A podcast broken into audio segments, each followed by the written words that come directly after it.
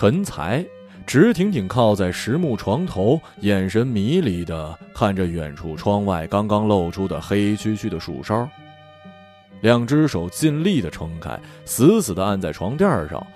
王颖背对着他，气喘吁吁的声音被墙壁反弹回来，一下下打在了陈才脸上，火辣辣的疼。陈才又觉得憋屈。使劲儿从屁股底下抽出压得结结实实的薄丝棉被，被子的一端被王颖压着，连着他的身体一起挪了过来。你自己说你这是什么毛病啊？王颖粗暴的将还压在身下的一点被子抽了出来。什么什么毛病？没什么毛病啊。陈才死死盯着王颖后背，王颖愣了几秒，好几次都这样，你到底怎么了？是不是最近工作好忙啊？语气明显软了下来。一般到这个时候，听到王颖的语气有了好转的趋势，陈才便会将自己的身体贴过去，或者是强硬一点，将他的身体搂进自己怀里。但是今天他不想这么做，他今天什么都不想做。他抬起自己两只手掌，用力地扭了一下两只手腕，嘎吱嘎吱两声脆响。然后两只手顺势交叉在胸前，抱住自己日渐发福的肚子。窗外的树梢暗影在晃，起风了。没什么忙的，那副要死不活的样你又不是不知道。陈才故意不松口，说完这句话，陈才嘴角竟然微微的往上翘起了一点。你说谁要死不活的呀？王颖艰难的扭转身子，抬起头，以一种别扭的姿势对着墙壁。见好就收吧，陈才心想：“我呀，那当然是我要死不活了。”语气里带着不正经，两只手快速的顺着王颖的后背游到了胸前两个小馒头上。王颖也做出配合的姿态，往陈才怀里挤了挤。“哎，说真的，你到底是怎么想的呀？”王颖把玩着陈才的手，微微离开，用手掌轻轻的掠过陈才的手背儿，感受他手背上的汗毛。因为刚刚出过大汗，身体渐渐凉了，汗毛根根独立，陈才觉得痒飕飕的。真没怎么想，总觉得那样好出力一点。陈才把自己的脸贴在王颖热烘烘的背上，床头有点松动了，明天找点东西塞一塞吧，隔壁都听到了。行。陈才闭上眼，试图听听王颖的心跳。他把耳朵在王颖的后背移来移去，寻找好半天，却什么也没听到。难道王颖没有心跳啊？或者我聋了？他暗暗的笑了笑，坐起身，把脚底的被子小心翼翼的在空中抖开，盖在了王颖身上。他重新躺了下来。对面楼上亮起了一盏微弱的小灯，照在窗前那棵半大的梧桐树上，影影绰绰。他觉得自己听到了叶子在响。他不知道从什么时候起染上了这个毛病。在歪城吗？他想起了刚到歪城的日子，租住在环境险恶的城中村的床位房。第一次看到比猫还大的老鼠，第一次用吹风机吹干内裤，第一次跟房东商量将租金缓一缓，其实也就几百块而已。哎呀，真是恍如隔世啊！王颖刚追随自己到歪城的时候呢，那是三个月之后了，工作渐渐稳定，在歪城的边缘租了一个单间虽然说是农民房吧，居住环境也算是好多了。只是离地铁线路远了，每天得花二十多分钟找一辆缺胳膊少腿的共享单车去地铁站。还好坐地铁不用转线，又是终点，所以每一次都有座位。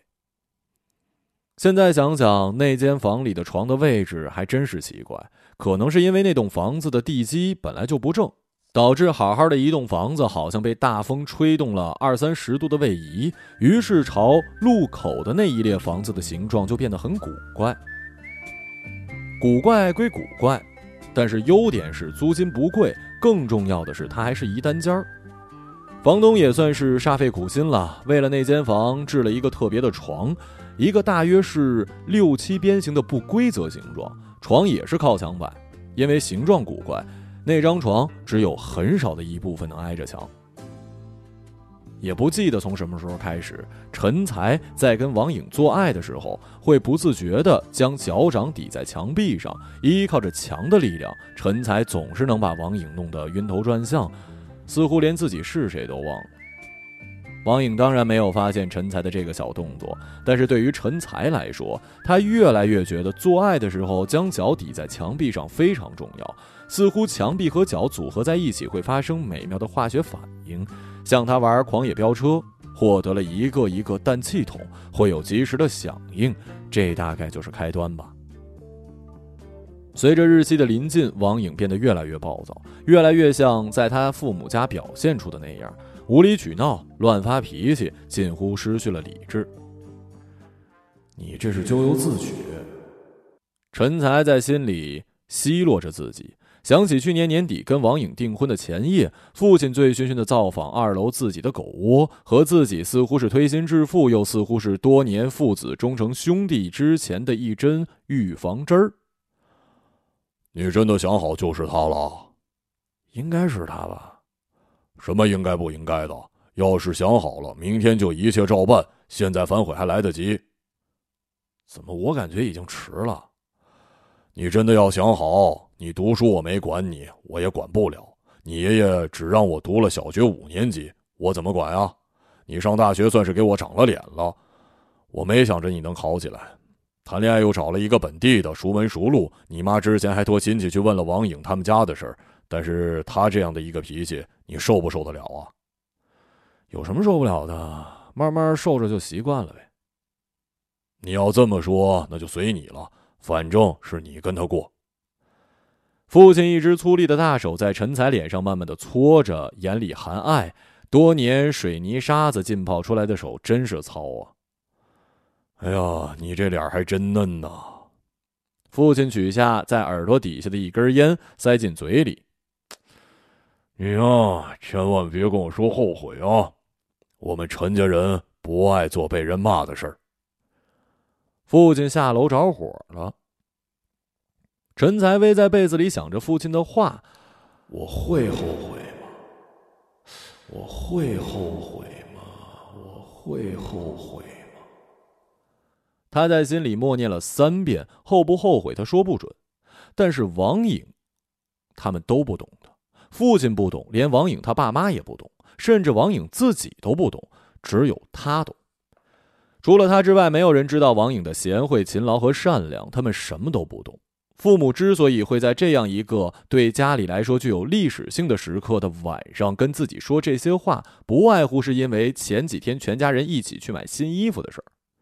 因为自己的订婚算是家里这些年来最大的一桩喜事儿，从来不主动买衣服的母亲提议全家去县城里置办几套行头，理所当然的叫上了王颖。具体因为什么事儿已经忘了，反正是王颖突然就发作，站在马路上就大哭，爸妈尴尬的也不知道怎么劝呢。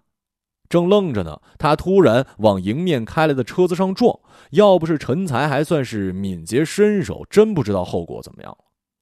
至于王颖后来一个人跑开，又是怎么坐车回的家？父母问也没问陈才。至于王颖后来一个人怎么跑开，又怎么坐车回的家？父母问都没问陈才。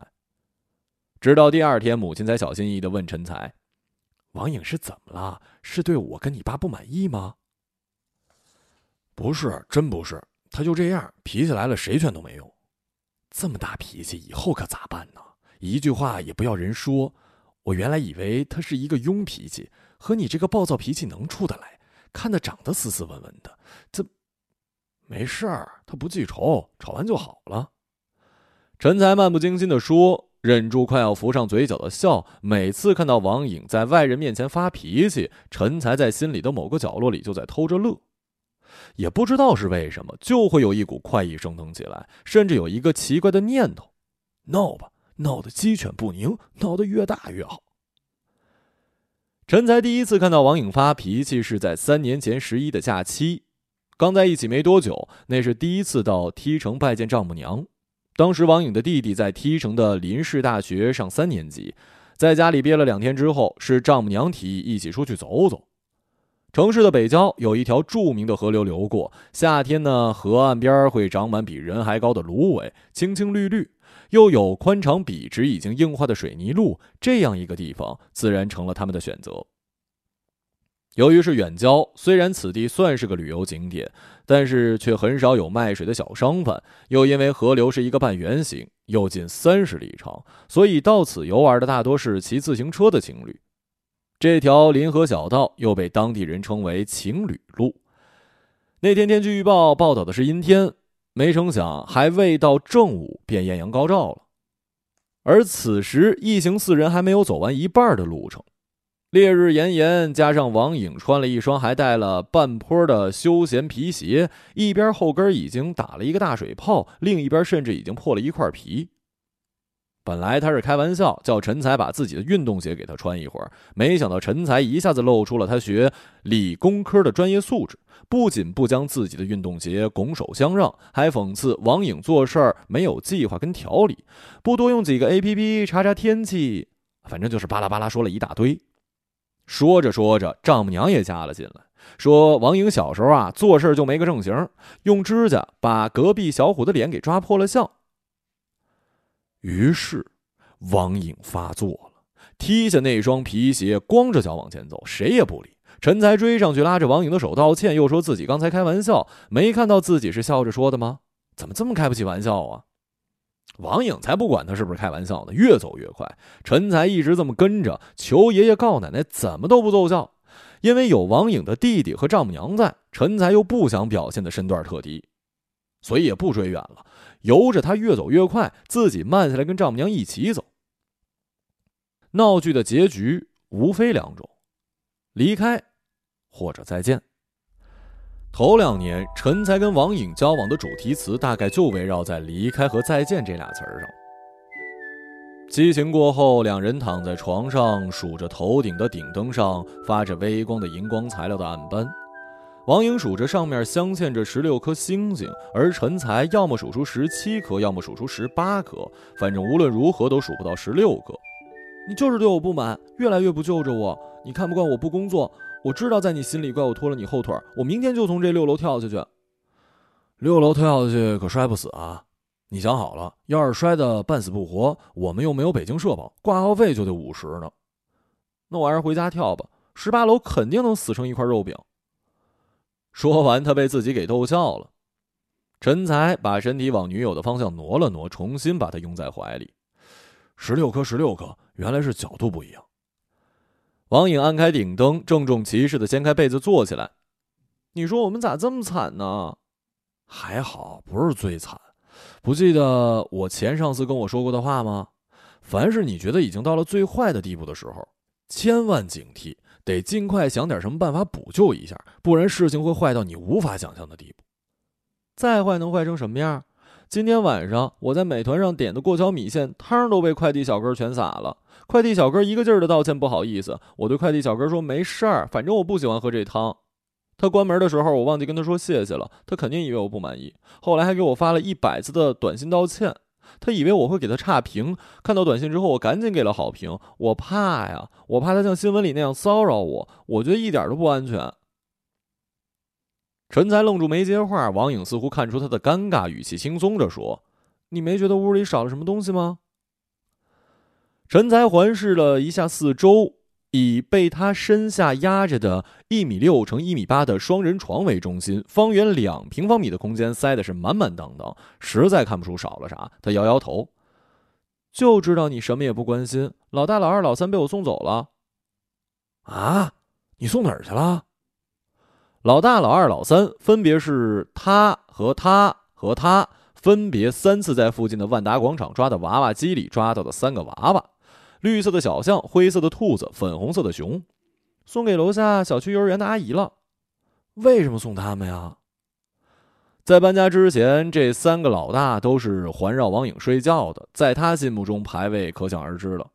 我不想他们跟着我受苦。上周从七十六栋搬东西过来的时候，老二掉到床下了。第二天我去找中介要了钥匙才拿回来的。上周三的下午，他们被中介连夜赶到了小区的另外一栋房子的楼顶，六楼无电梯，两家合租，属于他们自己的房子大概八平，租金每月一千六，付三押一，没得谈。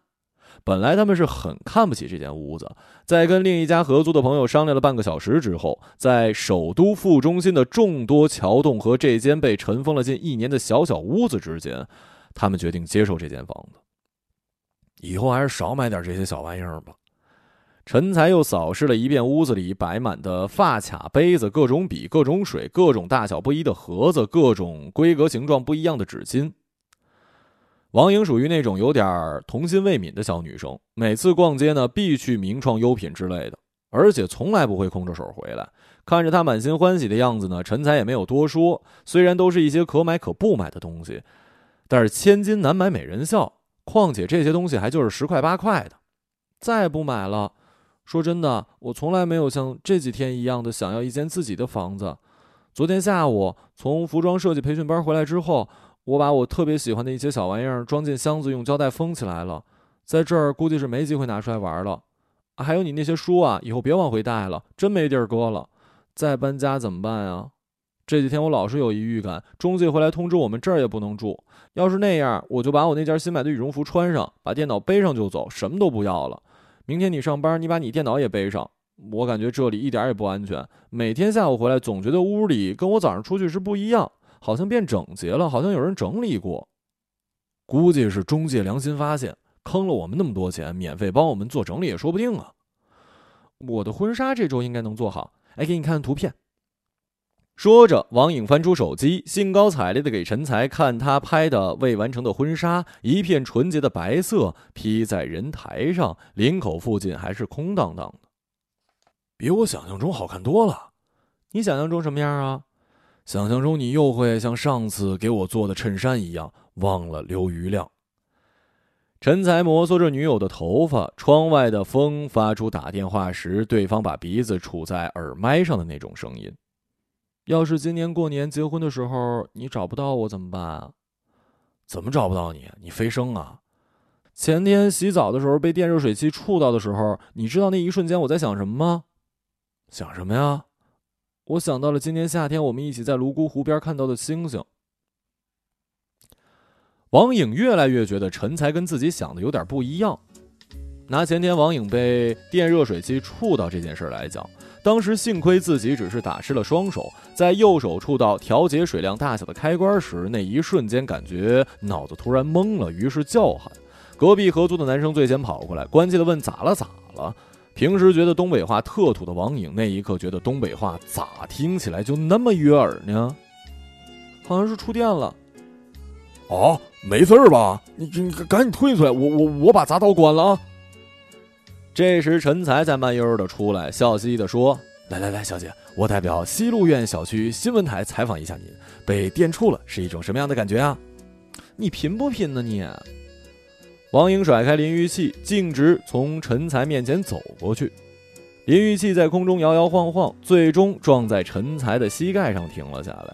他尴尬的看着隔壁合租的男生，孩子气的翘起嘴，又摇了摇头，自己也不知道这动作代表了什么。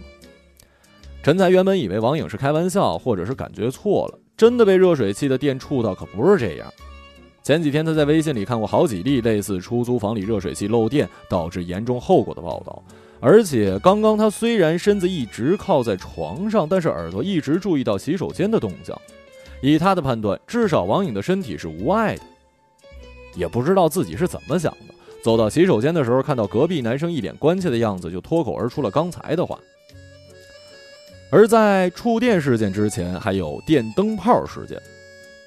在陈才的隔壁合租的屋子，共同通向洗手间的路上呢，是一间塞满了两家卧室里无法塞下的各类行李，横的、竖的、高的、矮的，最终只留出了五十厘米左右的窄窄过道。因为东西堆放的并不整齐，而且客厅的灯光极弱，每次通过这条过道都得小心翼翼。搬来之后也找二房东说过客厅灯光的事儿，二房东以灯还没坏，将就着用用为由，果断地拒绝了他们这个能否换一个亮点灯的提议。即使在隔壁东北男生一声声亲热的咯咯咯的感召之下，二房东也没有丝毫被打动的意思。客厅的顶灯呢又非常高，即使自己买了灯也换不上去，所以这件事就被耽误了下来，这是客观原因。主观原因是两家的男人在谁去买灯这件事上较上劲儿了。按说呢，两家人生活在同一屋檐下，出门在外应该相互合作，这也是两家一直秉持的原则。但这样一个原则，好像最近被某一方面或者两家一起打破。先是去小区饮用水机打水，因为现在住六楼又没电梯，到小区的另一端搬回一桶三十多升的饮用水，确实不是一个小工程。最初是两家轮流打，大致维持着平衡，大家相安无事。不知道从什么时候开始，陈才发现最近三四桶水都是自己打的，于是不乐意了，他也不打了。僵持了一周，隔壁若无其事的买回了一瓶瓶的瓶装矿泉水。从那次起，打水就成了陈才一个人的事儿。那桶水理所应当是只有王颖和陈才在用，隔壁既没有做出任何解释说明，也没有心怀抱怨，每天见面呢依旧面带微笑。但是陈才觉得他的笑里藏着一些无法理解的成分。有打水这件事儿在先，电灯泡事件是迟早发生的。谁都知道客厅里的电灯泡导致了生活的不便，但又都觉得呢这是二房东的事儿。即使二房东不管，顶灯这么高，自己又换不成，只能祈祷这块顶灯快快爆掉。在灯不自己爆掉的前提下，如果谁提出来两家自己换灯，就会涉及到谁去买回顶灯这件事儿。而谁去主动买回顶灯，好像就代表自己承认认输了。不止在顶灯这件事上输了，连在之前的打水这件事上也输了。当然了，以上事件都是陈才单方面解释给王颖听的，说的王颖一愣一愣的，他以一种奇怪的眼神看着陈才，他觉得陈才变了，他觉得陈才以前没那么多小心思啊。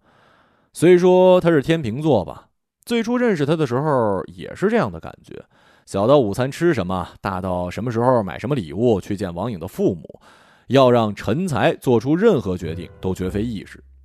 而且，即使做出了决定，还是会反复斟酌或者暗中修正自己的决定。陈才自己也知道自己这种性格会给生活带来诸多不便，此刻他发挥了天秤座的另一项才能——遇事冷静、逻辑强、善分析，所以在遇到需要陈才做决定的时候，他都会显得比其他人更加干脆利落。这大概是陈才觉得他必须克服的天生弱点吧。所以在 Y 城。南方人的谨小慎微，在陈才眼里看来是一种不适合现代生活方式的气质。也正因如此，陈才的主管上司尤其器重他。毕业短短半年，就让陈才当上了所谓的项目经理，手下管理的六个人左右的办公室。而离开 Y 城到北京这半年，王颖觉得陈才作为天秤座的另一个显著特点逐渐显露了：过分追求平等，吃不得亏。也不知道从什么时候开始，陈才偶尔下班回来都会数落一下所在的公司，无非是老板傻逼，根本什么都不懂；同事按时下班，轻轻松松，有说有笑。为什么事情最后总落到他的头上啊？问来问去，问到最后，原来是前几天公司领导分配的项目奖金时，陈才比其他人少拿了百分之五。对生活当然有影响了，陈才会暗暗记住合租房里的饮用水是谁打的，厕所里的垃圾袋是谁丢的。公共空间的卫生又是谁打扫的比较多？甚至对王颖，以前没有洗衣机的时候就是石头剪刀布，谁输谁洗；而有了洗衣机之后，事情又变得更麻烦了。需要用手洗衣服的时候呢，洗衣服这件事儿就是一件事儿，谁输谁洗，愿赌服输。有了洗衣机之后呢，洗衣服这件事儿就变成了三件事儿：谁把四散的脏衣服丢进洗衣机，谁去晾，晒干了谁去收。没有之前，只需要一次石头剪刀布；有了洗衣机，变成了得玩三次。发觉陈才有点不一样的时候，王颖觉得可能是陈才离开熟悉的地方不太适应，心里有火，甚至是留恋起之前南方的那份工作。虽然钱不算多，但是人却很清闲，有大把时间干点自己喜欢的事儿。来北京之后，陈才变得忙多了，一天天早出晚归，头发、衣服、行为举止似乎变得成熟了，有了一点电视剧里出入高级写字楼里的白领范儿。当然，陈才的办公环境确实在京城数一数二的写字楼，每天按部就班的生活，身边的人呢也都为某一个所谓的理想而努力。到这里来上班的人，就是为了赚钱来的。吃不下苦就会被淘汰。他眼睁睁看着自己部门的三个同事被辞退，隔壁部门半年内换了三个主任。特别是其中一同事，在被辞退之后，还找陈才单独喝了一顿酒。看着那个肥硕的男人在小胡同的顶楼痛哭流涕的样子，陈才认真思考起了北漂这件事儿。在那个楼顶，陈才抽了有生以来的第一根烟，第二根烟，第三根烟。当然了，他是嚼着口香糖回去的。婚礼在按部就班的准备。年终从歪城到北京的间隙，陈才回家看了一趟房子，刚刚刷了白漆。二楼影视墙里镶嵌着大粉色的巨幅肥胖牡丹花，衣柜墙柜都是爸爸找小镇附近的木工打的。陈才站在热火朝天的工地面前，差一点就笑出了声。所谓家具这一概念，大概还没有在父母心中完全成型。可以被购买的家具还仅局限于沙发、电视之类的大件儿这些都是一些不能被父母身边的手艺人朋友打出来的家伙。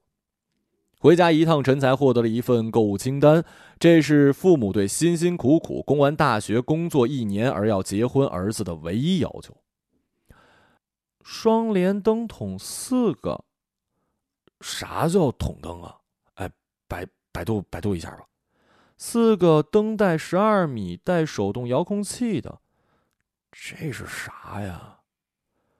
双十一前的几天，陈才跟王颖分工合作，将装饰一间房子所需要的所有东西拖进了王颖的淘宝购物车。王颖还通过淘宝新推出的玩法，又是预付定金，又是领取购物津贴的，能省好几百呢。零点十分。付完所有款的那一刻，王颖抱着陈才，嘣嘣嘣的猛亲起来。你弄啥呢？开心什么呀？钱终于花出去了是吧？这几天是近段时间我们互动最多的时候。陈才把王颖紧紧拥在怀里，跟着我是不是挺惨的？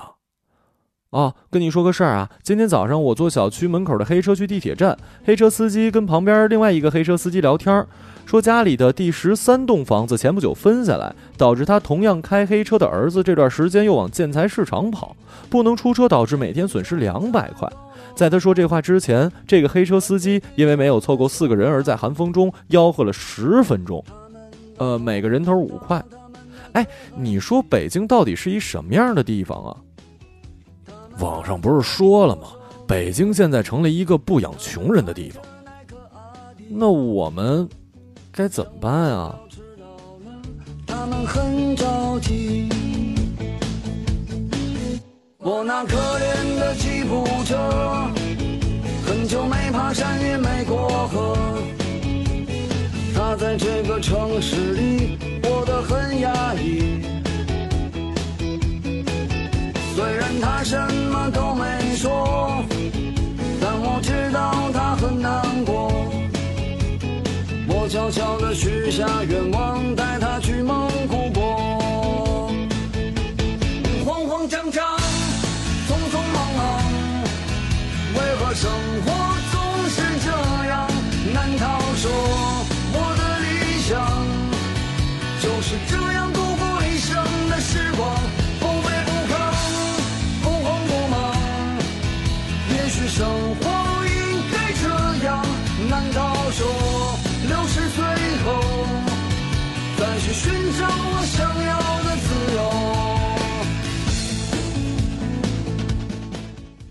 一个朗读者，马晓成。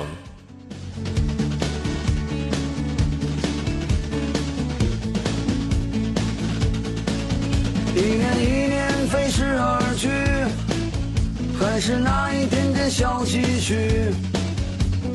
我喜欢的好多东西还是买不起，生活总是麻烦不断，到现在我还没习惯。都说钱是王八蛋，可长得真好看。慌慌张张，匆匆忙忙，为何生活总是这样？难逃说我的理想。就是这样度过一生的时光，